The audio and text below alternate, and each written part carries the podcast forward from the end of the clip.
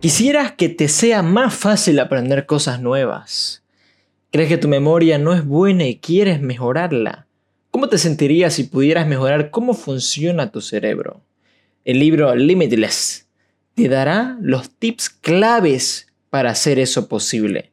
Así que si estás preparado, comenzamos. Y muy buenas señores, muy buenas tardes, bienvenidos a un episodio más, un libro más en su podcast favorito, el Come Libros, Limitless, sin límites, que fue escrito por Jim, Jim Wick. Así que sin más preámbulo, comencemos. Parte 1, libera tu mente. Muchos de nosotros creemos que de alguna manera no somos suficientes, que somos incapaces de ser, hacer, tener o crear. La creencia de que eres limitado te está arrebatando tus sueños y oportunidades. A menudo, cuando le pones una etiqueta a alguien o algo, creas un límite. La etiqueta se convierte en la limitación. Los adultos deben tener mucho cuidado con sus palabras externas porque rápidamente se convierten en palabras internas del niño. Más importantemente que aprender algo, es importante aprender cómo aprender. Y nuestra capacidad para aprender es infinita. Si te cuesta aprender algo, es solo porque no sabes explotar esa capacidad. Ser ilimitado no se trata solo de aprendizaje acelerado, lectura rápida y tener una memoria increíble.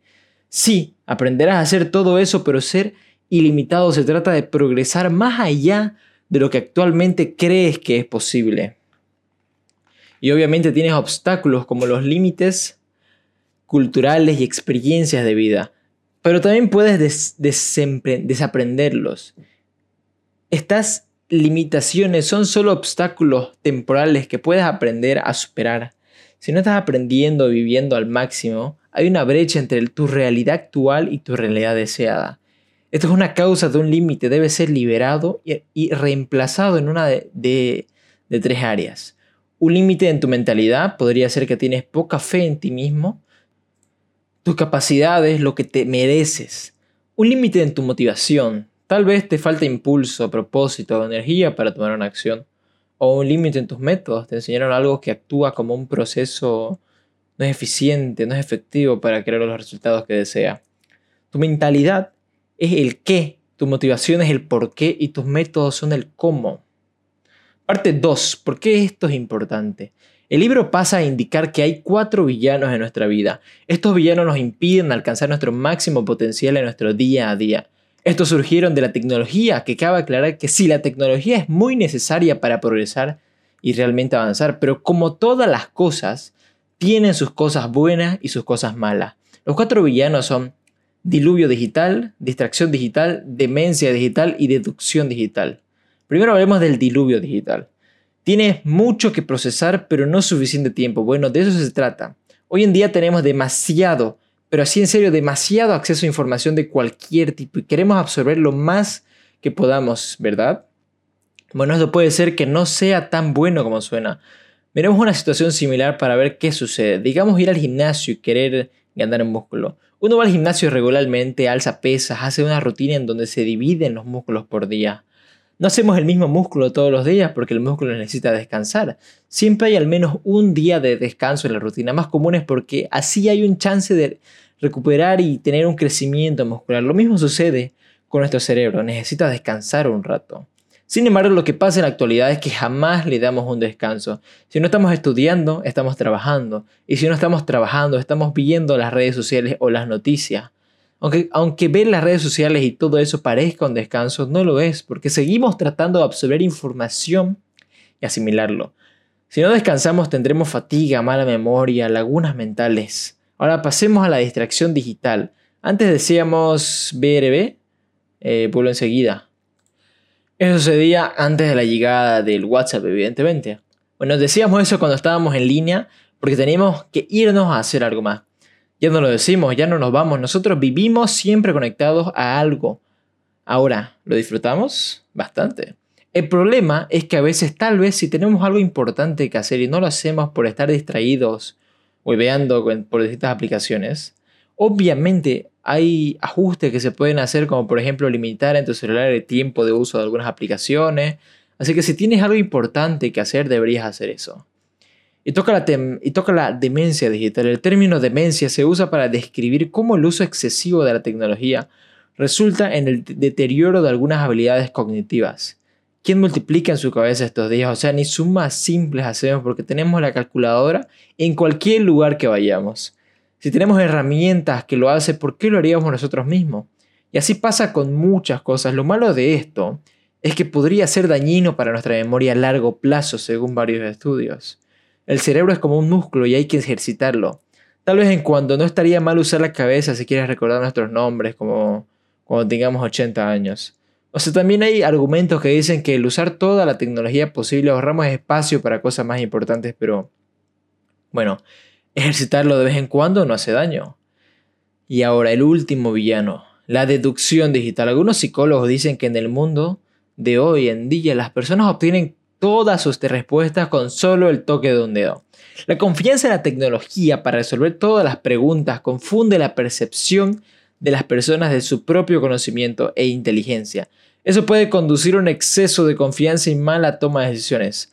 Básicamente estamos perdiendo nuestros reflejos y capacidad de razonar porque ya no, no, lo hacemos tan seguido como antes. Obviamente necesitamos tecnología, pero hay que aprender a usarla para nuestro beneficio total.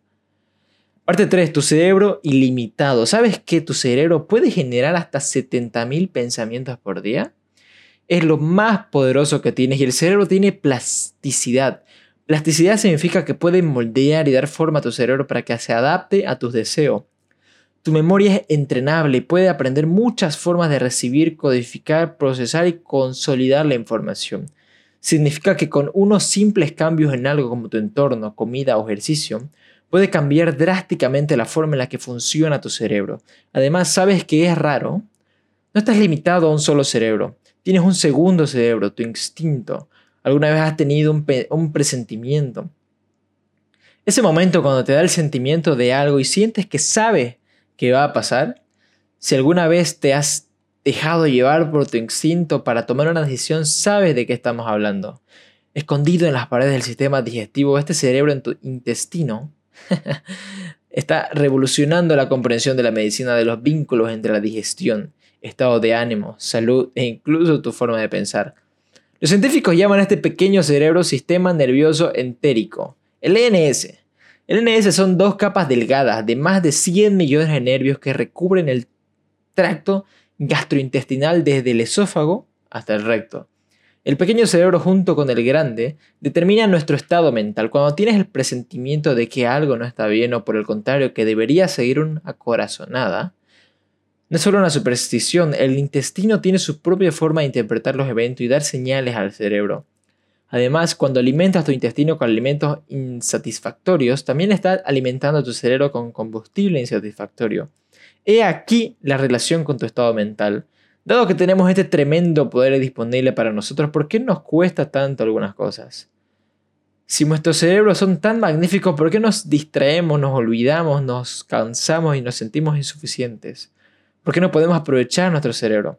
La respuesta es simple. No nos enseñan cómo hacerlo. Dale una idea a alguien y enriquece su día. Enséñale a alguien cómo aprender y enriquecerá su vida. Debemos hacernos cargo de nuestro propio, de nuestro propio aprendizaje. Si las escuelas nos dicen qué aprender, pero no cómo aprender, ¿cómo solucionamos esto? Bueno, cómo leer y recordar. ¿Alguna vez has leído algo sobre algo solo para olvidarlo al día siguiente? Los psicólogos se refieren a esto como la curva del olvido. Es una fórmula matemática que describe la velocidad a la que se olvida después de que se aprendió algo. La investigación sugiere que los humanos olvidan aproximadamente el 50% de lo que aprenden en una hora y un 70% en 24 horas. Asimismo, tenemos la capacidad de concentrarnos solo por 40 minutos antes de perder el enfoque. Primero que nada, te recomiendo la técnica de Pomodoro. Es un método de productividad basado en la idea que el tiempo óptimo para realizar una tarea es de 25 minutos. Entonces la técnica sugiere que trabajemos por 25 minutos y luego te des 5 minutos de descanso y así prosigas hasta que termines. También sirve olvidarse de algo que tienes que hacer pero no es importante. Solo préstale atención a lo que haces ahora, no pienses en otras cosas porque te quitan concentración. También debes olvidarte de tus limitaciones, olvídate de que no entiendes algo, olvídate que te cuesta algo, ten la mente abierta. Ahora pasemos a tu estado mental. Está muy, está muy influenciado por tu pensamiento y la condición Tus sentimientos o la falta de ellos sobre un tema afectan el proceso de aprendizaje y los resultados. De hecho, cuando se vincula un sentimiento a cierta información, ésta se vuelve más memorable, más fácil de recordar. Algo muy bueno también es planear las cosas, anotarlas o poner en un recordatorio.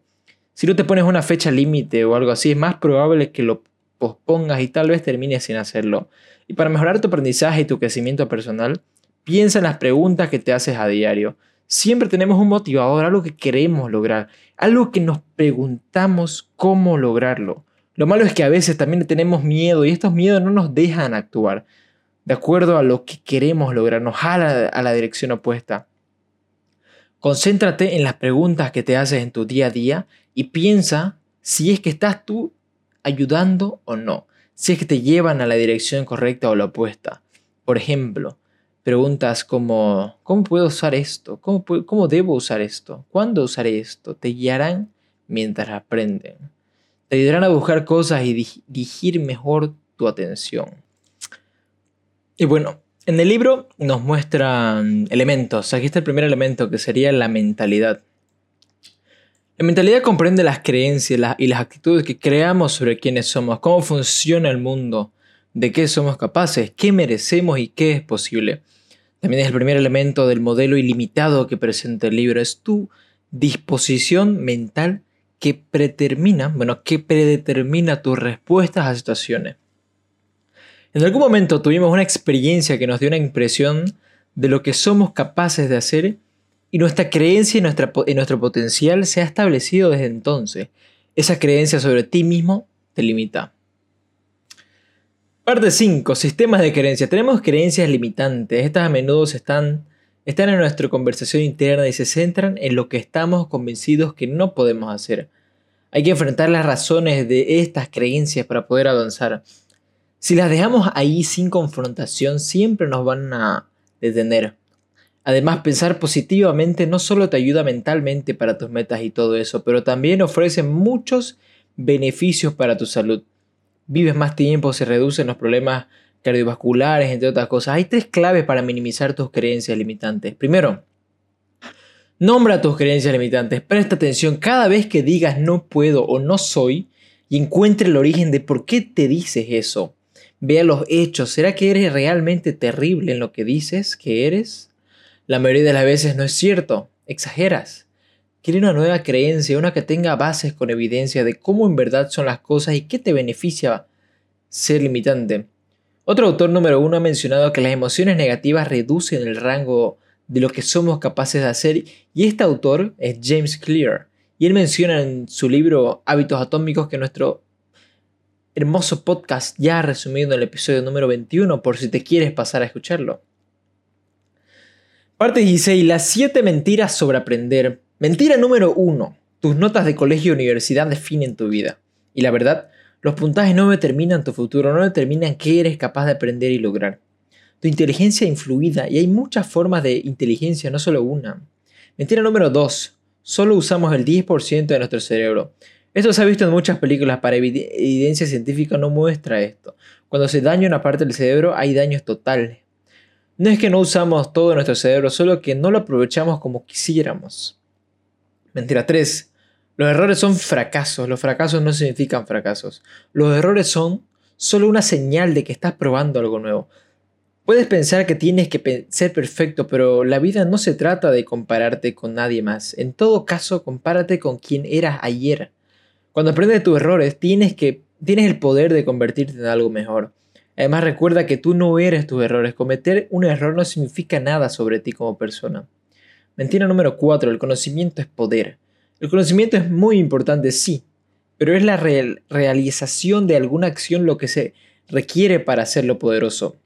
Aquí es donde nos estamos estancando como una sociedad. Solo el conocimiento con acción te darán poder, pero no el conocimiento solo. Mentira número 5. Aprender, aprender cosas nuevas es muy difícil. Aprender algo nuevo sí es incómodo porque es algo que no sabe, que no domina, que no entiendes. Le tenemos miedo a las cosas que no entendemos generalmente, pero lo que realmente lo hace difícil es no tener motivación o usar un método inadecuado. Pero siempre es un proceso que se puede facilitar. Mentira número 6. La crítica de otras personas importa. Los niños son los que aprenden más rápido en el mundo. Y eso se debe aparte de a que no les importa lo que otros piensan de ellos. No tienen vergüenza de fallar. Parte de ser ilimitado es aprender a dejar de lado el miedo a las críticas de la gente. Crear la vida que deseas puede dar miedo. Pero ¿sabes qué es más aterrador? El arrepentimiento. Mentira número 7. Se nace un genio. Gran, gran, gran mentira. El talento nace de una, una confluencia de experiencias y circunstancias. Siempre hay un método detrás de toda la magia. Otro elemento sería la motivación. La motivación es el propósito que uno tiene para actuar, la energía necesaria para actuar. La motivación no significa que uno deba disfrutar el hacer dicha acción que tiene que hacer. Solo necesitas tener una razón. Para siempre tener motivación necesitas estas cosas. Un propósito, energía y tomar pequeños pasos. Parte 7. El penúltimo capítulo propósito. El propósito es el por qué haces lo que haces. Sí o sí necesitas tener un porqué, una razón clara y firme. Y claro, si tienes una razón, tienes una meta a la cual llegar, ¿cierto? Trata de que tu meta sea lo más específica posible, que no sea ambigua, que sea directo al grano. También sería bueno que sea algo medible, por ejemplo, tu peso. También siempre trata de conseguir una meta realista en cierto sentido, nada de fantasías o cosas demasiado difíciles para empezar porque eso podría tomar mucho tiempo y en el camino lo más probable es que te rindas. Y mucho mejor aún si te pones una fecha límite para lograrla, y obviamente tiene que ser algo que realmente deseas, si no, no habrá motivo por el cual seguir cada día tras tu meta. Lo que a menudo no se discute en la búsqueda de la motivación es la identidad. ¿Quién eres? ¿Quién crees que eres? Si tienes dificultades para encontrar la motivación para aprender o para lograr algo, es muy probable que no hayas descubierto el porqué de dicha tarea. La motivación es un conjunto de emociones dolorosas y placenteras que actúan como combustible para nuestras acciones. ¿Y de dónde viene? La motivación proviene del propósito, sentir y asociar con las consecuencias de nuestras acciones o inacciones, ventajas y desventajas y cómo éstas nos afectan. Parte número 8, energía. Bueno, este capítulo es bastante básico, así que será bien corto el resumen. Básicamente dice que hay que cuidar en, nuestro cerebro, dándole a nuestro cuerpo los cuidados adecuados. Por ejemplo, debemos comer bien, entrenar, hacer ejercicio. Creo que todo el mundo sí sabe cómo debería ser una dieta saludable. Si lo hacemos o no, eso ya es otra cosa. Eh, debemos dormir suficiente, debemos aprender a manejar nuestro estrés y en lo posible deshacernos de cosas que nos estresan o aprender a lidiar con ellas que no debemos tener pensamientos negativos. Y eso. y un bonus, el capítulo número 9. Simples pequeños pasos. Digamos que ya tienes un propósito para hacer algo y que ya tienes la energía necesaria para hacerlo. ¿Y qué te falta? Un simple y pequeño paso. La acción más pequeña que puedas realizarse para acercarte a tu meta. Uno que requiere un minuto de esfuerzo o energía.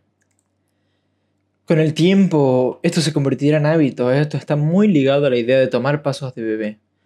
Porque se supone que debemos empezar así, con pasos muy pequeños. Por ejemplo, ponte tu primera meta al empezar el día, que sea hacer la cama. Una vez que la haces ya tienes un sentido de wow, ya logré algo hoy. Eso te puede dar, te puede dar más motivación para hacer otras cosas más durante el día, porque cada vez que logras algo, te sientes mejor. Y obviamente cuando uno se siente mejor, hace más cosas. Ahora volvamos al tema de motivación. La motivación depende de tres complementos. Primero, placer y dolor. Segundo, esperanza y miedo. Y tercero, aceptación o rechazo social. ¿Cuál de cada complemento nos va a causar la acción determinada si tendremos motivación para hacerla o no? Y una vez que tengamos motivación, también debemos considerar que muchas veces hay que invertir tiempo, dinero o esfuerzo físico y por último, el elemento 3, método. Un método es un proceso específico y ordenado para lograr algo, de forma lógica o sistemática. Todo funcionará mejor si te concentras en solo una tarea a la vez, poniéndole todo tu esfuerzo, no trates de hacer todo a la vez. Y elimina todas las distracciones que puedas. Así será menos probable que desarrolles ansiedad y estrés, lo cual ayudará y todo método debería incluir mucha práctica. La práctica es lo único que puede hacerte perfecto o mejorar en algo. No hay ninguna otra forma para más que practicar y practicar. Ahora te daremos unos cuantos tips para eh, estudiar mejor. Puedes usar la técnica de repasar. Primero debes estudiar normalmente la información que tienes. Luego cierra el libro o el material que hayas estado usando. Luego escribe o recita toda la información que puedas recordar. Vuelve a abrir el libro y ve cuánto en realidad pudiste recordar. Y puedes hacer esto una y otra vez hasta que lo tengas todo. Lo bueno de esto es que, es que también te ayuda a ver qué es lo que más te cuesta recordar. Otro consejo es que sí es mejor estudiar por varios días en vez de estudiar en un solo día porque así tu concentración y tu memoria estarán más ágiles. Y recuerda que debes trabajar en tu memoria. Esto no es solo porque sí, sino porque ganas disciplina para hacer otras cosas. Además previene que te vuelvas flojo. Flojo en el sentido de seguro no te acuerdas de algo, pero piensas, hay Google, puedo buscarlo en vez, de, en vez de saberlo. Pero si siempre confías en Google no significa que realmente sabes algo. Y además, ¿qué va a pasar cuando no tengas internet? Vas a quedar como un tonto, aunque la verdad hoy en día el internet es algo que nunca falta. Y bueno, ¿cómo ejercitar tu memoria? Significa ejercitar tu cerebro en general. No solo te ayudará a recordar, sino a entender. Si entiendes algo, puedes aplicarlo a todo. Eso, eso, eso es inteligencia y poder. Una de las mejores cosas que puedes hacer para tu mente es leer. Leer te ayuda a mejorar tu memoria, te hace pensar, te hace ganar nuevas perspectivas de ideas. Nosotros en The Book Eater, en el Come Libros, te presentamos los libros, los leemos antes que tú, para darte un resumen e incentivarte a leer esos libros. Y bueno, todos los millonarios leen, así que es un muy buen consejo. Otra cosa muy buena que te puede servir para resolver problemas en general es siempre tratar de pensar con varias perspectivas. Trata de ver las cosas desde muchos ángulos, no solo uno. Y bueno, señores, hasta aquí el episodio de hoy, un martes más con ustedes resumiéndoles un increíble libro, Limitless.